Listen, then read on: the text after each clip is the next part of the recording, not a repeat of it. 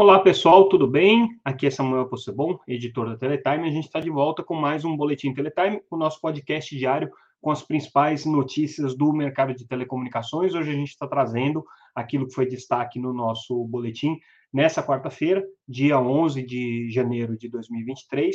É, lembrando que tudo que a gente comentar aqui está disponível lá no site gratuitamente, www.teletime.com.br.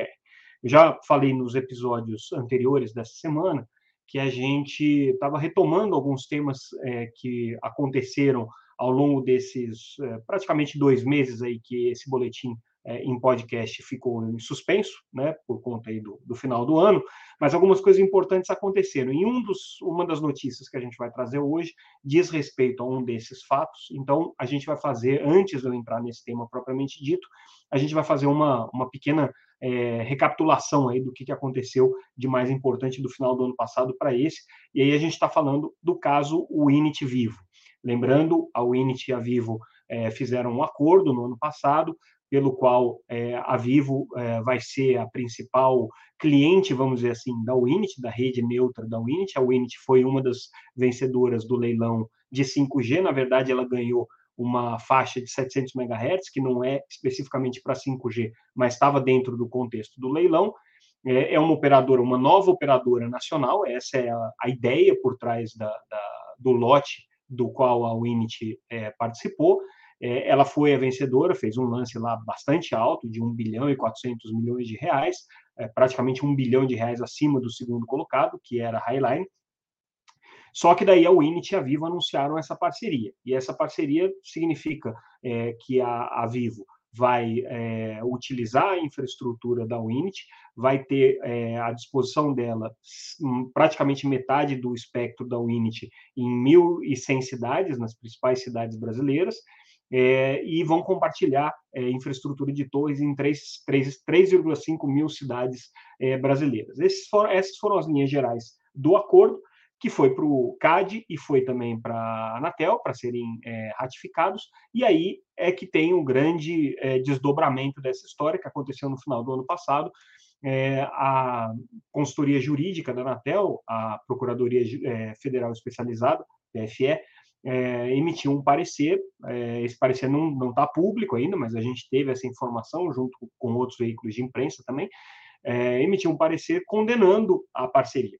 Então, é, no entendimento da Procuradoria Jurídica, essa parceria entre a Winit e a Vivo, ela não deve acontecer porque ela fere um princípio do edital de 5G, que era justamente deixar as operadoras, as grandes operadoras nacionais, no caso a Vivo, a Claro e a TIM, é, fora da possibilidade de explorarem a faixa de 700 MHz. E o que a Procuradoria entendeu foi que essa parceria, esse acordo, era uma forma de burlar essa, esse entendimento é, e essa, essa proposta do edital. Né? É, havia um grande temor, inclusive, que pudesse ser caracterizado ali um crime à licitação, né, uma fraude é, no processo licitatório, o que taria, traria implicações muito mais severas para Vivo, por exemplo, né, que teria é, que, nessas condições, é, teria que ser punida pela Anatel, eventualmente até perdendo as frequências que ela tinha de 5G. Não foi o entendimento da Procuradoria, a Procuradoria entendeu que não houve um conluio prévio para que é, a, a Winit é, ganhasse esse leilão com conhecimento da Vivo, não entendeu isso, mas entendeu que havia sim uma, uma burla é, ao espírito do, do edital. Só que essa é a opinião da Procuradoria é, Federal Especializada da Anatel, que não decide isso. Quem decide isso é o Conselho Diretor. Bom, com essa posição da Procuradoria, então a área técnica emitiu também um parecer, também condenando, como era de se esperar, né, é, essa operação, e agora cabe ao Conselho de, Diretor decidir. Que, que a gente sabe que está acontecendo, o que, que a gente está apurando aí é, com relação a essa história. Claro que a Winit está tentando convencer os conselheiros, né?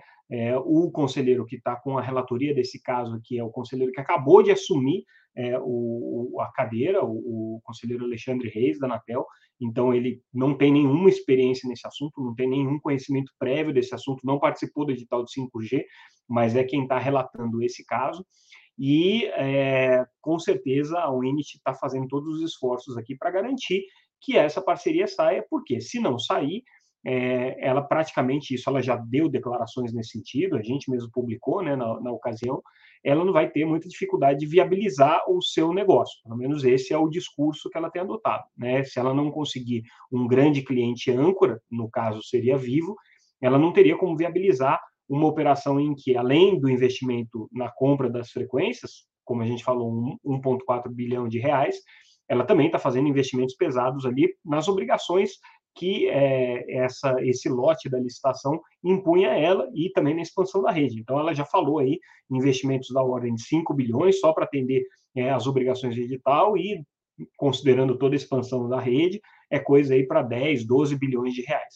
Lembrando que a Winit tem um sócio investidor pesado por trás, que é o Fundo Pátria, né? É, e que teria condições de fazer esses investimentos, mas ela precisa ter um cliente. Esse é o discurso dela. Do ponto de vista das concorrentes, e aí a gente não está falando, é, notem, das grandes operadoras, porque elas não estão questionando esse acordo da Vivo com a Winit, tá? Nem a TIM está questionando, nem a Claro está questionando. Né? Elas estão quietas aí nesse assunto. Mas as outras concorrentes, principalmente as operadoras regionais, estão. E aí é onde entra a notícia de hoje. A gente só fez essa recapitulação toda, mas a Associação NEL, que representa boa parte das operadoras competitivas, inclusive representa a Brisanet, a Unifique, é, a Liga Telecom, outras empresas que ganharam o edital de 5G nos lotes regionais, a Associação NEL foi ao CAD, então, é, se manifestar contra essa parceria entre a Vivo e o Int. Não é de hoje, a NEL já tinha feito isso, né, é, logo no, no, no, começo do processo, é, mas agora ela está reiterando essa, essa posição, alegando que existe um risco aí de é, é, você afastar do mercado de 700 MHz as operadoras móveis regionais que estão querendo entrar no mercado. Então, ela tem lá toda a argumentação dela de por que, que isso daqui é uma questão anticoncorrencial. É, reforça, claro, a tese é, é, concorrencial contra a operação, né? É, lembrando que o CAD também tem que avaliar essa operação, mas fundamentalmente hoje existe uma questão regulatória que está sendo discutida na Anatel aqui e que a gente tem expectativa de que alguma decisão sobre esse assunto saia talvez aí em fevereiro. Então, estamos acompanhando é, os desdobramentos aí desse, desse episódio.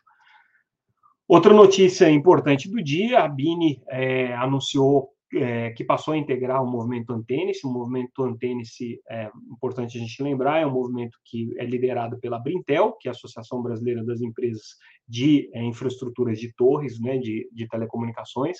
É, tem outros participantes que, que é, apoiam a iniciativa, tem a própria Telcomp apoia, é, a, a, a Feninfra também apoia a iniciativa, é, a Associação Brasileira Out of Home também é, é, apoia essa iniciativa, e aí agora a BINE, que é a Associação Brasileira da Indústria Eletroeletrônica, passou também a apoiar. A CNI apoia né, essa, essa iniciativa, e a BINE passou a apoiar também a iniciativa do Antenas. É uma iniciativa que tem como função fazer é, a advocacia da liberalização do mercado de construção de antenas nos diferentes, é, nas diferentes instâncias é, federativas. Então, municípios estados, né, eles vão lá e atuam para que a legislação possa ser flexibilizada e, é, com isso, simplificada para que as empresas possam construir antenas e infraestrutura é, com mais facilidade. Já que como tiveram êxito em várias cidades, aí, quase 280 cidades mudaram a legislação em função também desse é, trabalho de convencimento que está sendo feito pelo movimento Antenes.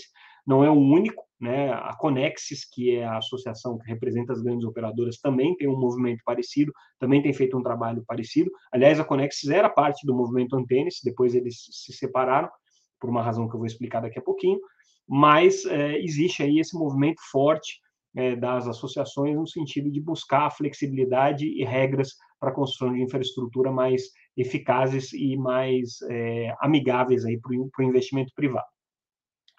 Por que, que a Conexis e, a Anten, e o movimento Antênice não estão juntos nessa história? Porque eles têm uma divergência de fundo aqui.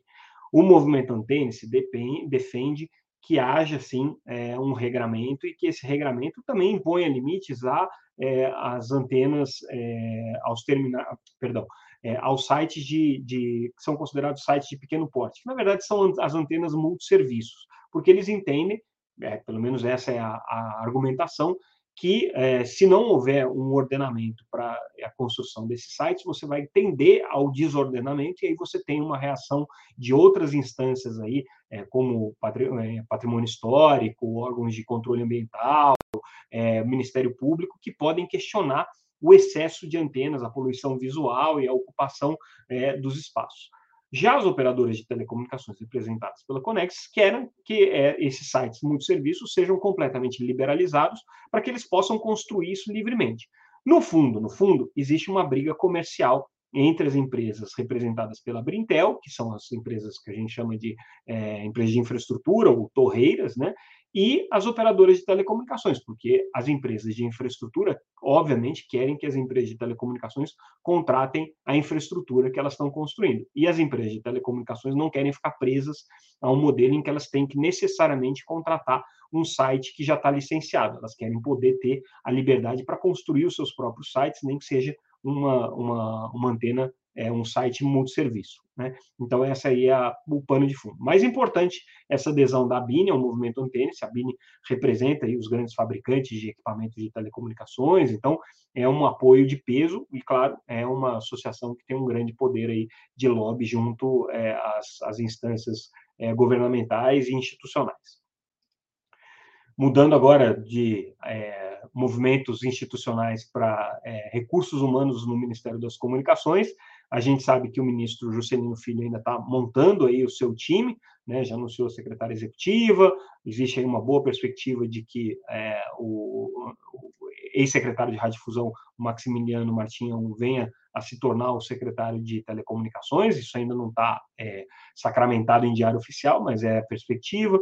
Da mesma maneira, o Wilson Diniz, que ocupava uma diretoria no Ministério das Comunicações, deve ir para a Secretaria de Radiodifusão do Ministério, isso tudo está sendo desenhado ainda, ainda não está oficializado, tá? a expectativa é que seja oficializado ainda essa semana, é, e aí o Jefferson Nassif, que estava trabalhando na Secretaria de Telecomunicações, agora é, anunciou que vai assumir a assessoria internacional do Ministério das Comunicações.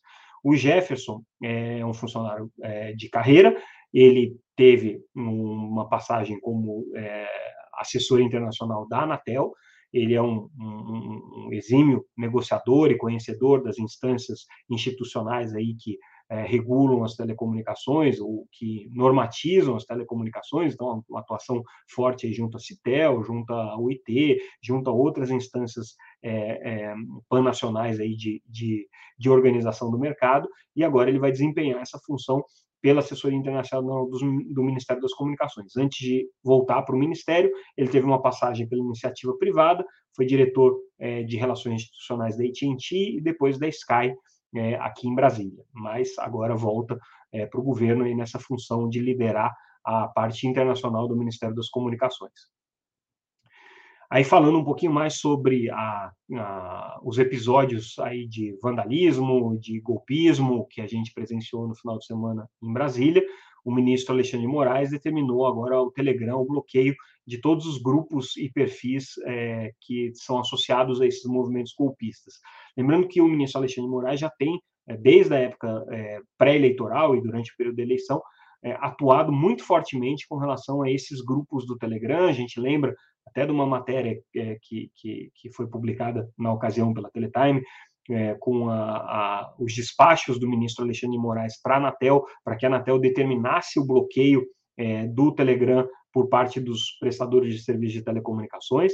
E aí agora é, ele volta a usar esse recurso para é, bloquear esses grupos é, e perfis golpistas. Nesse caso especificamente, ele não está pedindo o bloqueio do Telegram, né? Então é, é um, um, bloqueio de grupos, então não passa pelas empresas de telecomunicações mas é, caso o Telegram não retire esses grupos do ar, certamente é, pode ter aí um, um, um, recrudescimento dessa, dessa ordem do Supremo e, é, eventualmente, o aplicativo até voltar a ser bloqueado, o que acho que não é a intenção nesse momento, mas já aconteceu uma vez, pode acontecer novamente aqui, caso o Telegram não, não tome as providências devidas aqui.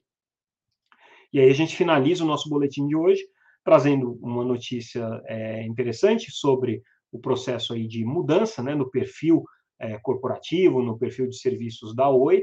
É, a gente já tem dito isso, uma empresa que deixa de ser uma operadora de telecomunicações típica e passa a ser uma operadora de telecomunicações digital, sem ter a rede própria, né? Hoje ela opera através da rede da Vital e com serviços digitais agregando valor aí ao seu portfólio. Então, além de banda larga, a Oi também está anunciando parcerias e hoje foi a vez da parceria na área de telemedicina com é, a empresa DocWay, é, uma empresa da área de saúde, e a, e a Oi fazendo essa parceria, vão vender ali um plano com assinatura para uso dos serviços de telemedicina da DocWay, por R$19,90. Então, é, esse é um modelo que a Oi pretende seguir em outras áreas, fechar parcerias estratégicas com determinados setores ou de, determinados prestadores de serviço e é, oferecer isso para os seus clientes como forma de agregar valor à banda larga que ela comercializa. E com isso a gente encerra o nosso boletim de hoje. Ficamos por aqui. Amanhã, com certeza, a gente volta com mais notícias sobre o mercado de telecomunicações. Agradeço a audiência de todos vocês. É, eu e a minha cachorra Bonnie, que está aqui atrás dormindo, é, quietinha, quis participar do boletim de hoje. Então, é, a gente fica por aqui hoje. Amanhã a gente retorna com mais um Boletim Teletime. Lembrando sempre que tudo que a gente está comentando aqui está disponível no site vocês também podem acompanhar a gente pelas redes sociais, LinkedIn, Instagram, é, é, Telegram, né, o, Facebook, Twitter, é, sempre como é, teleta, arroba Teletimenews, né, a nossa hashtag, vocês encontram é, a gente é, nessas redes sociais aí. E tudo que a gente está comentando aqui, de novo, disponível no site, onde vocês também podem se inscrever para receber o nosso boletim. Ficamos por aqui então e a gente volta amanhã. Obrigado, pessoal, pela audiência. Boa noite, até mais.